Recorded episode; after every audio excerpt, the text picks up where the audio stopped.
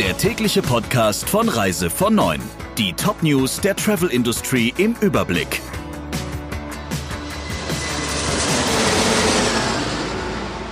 Mit Ursula Lampe, schönen guten Morgen.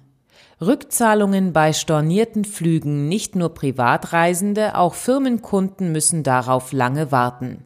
Der Geschäftsreiseverband VDR will an dieser Vorkassepraxis nun rütteln. Der VDR will laut des Handelsblatts deshalb durchsetzen, den Flugpreis künftig beim Check-in zu entrichten. Die Airlines und ihr Verband BDL sehen das anders.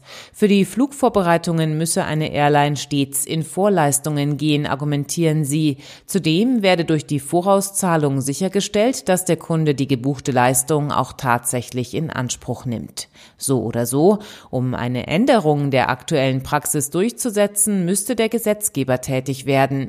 Und ob sich die EU-Kommission federführend in Fragen des Verbraucherschutzes gegen den Widerstand Widerstand der Airline-Industrie dazu durchringen kann, gilt als offen. Cruises to Nowhere, so heißen Reisen, bei denen ausschließlich Seetage vorgesehen sind. AIDA Cruises, TUI Cruises und Hapag-Lloyd Cruises beginnen ab Ende Juli mit kürzeren ebensolchen Kreuzfahrten. Gelockt werden sollen die Gäste beispielsweise mit der Aussicht auf ein Premium All-Inclusive Konzept an Bord und eine Auszeit auf dem Meer. Die erste dieser, wie es TUI Cruises nennt, blauen Reisen legt am 24. Juli in Hamburg ab. Wie die Geschäftsführerin von TUI Cruises der Süddeutschen Zeitung sagte, hätten viele Stammkunden nachgefragt, ob nicht wenigstens Seefahrten wieder aufgenommen werden könnten. Zu den weiteren Plänen gab sich die Managerin jedoch zurückhaltend, es sei ein Vorantasten. Bei Hapag-Lloyd Cruises und AIDA Cruises stehen Reisen ohne Landgänge ab Anfang August im Programm. Mallorca bereitet eine strengere Maskenpflicht vor. Ab Montag soll der Mund- und Nasenschutz überall in der Öffentlichkeit vorgeschrieben sein. Ausnahmen gelten unter anderem am Strand, am Pool sowie beim Sport. Wie die Mallorca Zeitung berichtet, reagiert die Regierung damit auf Zwischenfälle in den vergangenen Tagen. Wiederholt hatten sich zahlreiche Menschen in Bars oder Parks ohne Sicherheitsabstand und Maske zum Feiern getroffen. Dieser zunehmend entspannte Umgang der Bevölkerung mit den Coronavirus-Vorschriften stelle ein großes Risiko dar, so die Regierung. Das wolle man mit der Vorschrift verdeutlichen. Die Angst, sich mit dem Coronavirus zu infizieren bei Flugreisenden, sitzt sie tief. Das zeigt eine neue Passagierumfrage des Luftfahrtverbands LATA.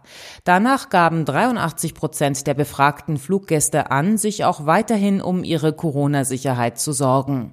Am meisten Sorge bereitet Reisenden die Vorstellung, im Flugzeug neben einer mit dem Coronavirus infizierten Person zu sitzen oder sich in öffentlichen Verkehrsmitteln auf dem Weg zum Flughafen zu infizieren. Für die Airlines ein großes Problem, denn als Konsequenz wollen 36 Prozent der Befragten mit ihrem nächsten Flug ein halbes, 14 Prozent sogar ein ganzes Jahr warten. Dänemark hat für seine Reisenden einen digitalen Gesundheitsnachweis eingeführt. Wie das dänische Gesundheitsministerium mitteilte, können sich Urlauber vor ihrer Abreise in staatlichen Zentren testen und sich ihr negatives Testergebnis bescheinigen lassen. Damit seien die Reisenden aus Dänemark für den Fall gewappnet, dass sie im Ausland einen negativen Corona-Test vorweisen müssen, um zum Beispiel einer Quarantäne nach der Einreise aus dem Weg zu gehen. Die Möglichkeit zum kostenfreien Corona-Test gibt es in Dänemark bereits seit Mitte Mai. Auch der digitale Covid-19-Pass ist nach Ministeriumsangaben kostenlos. Soweit die wichtigsten Meldungen aus der Branche. Ihnen noch einen schönen Tag. Der Reise von Neuen Podcast in Kooperation mit Radio Tourism.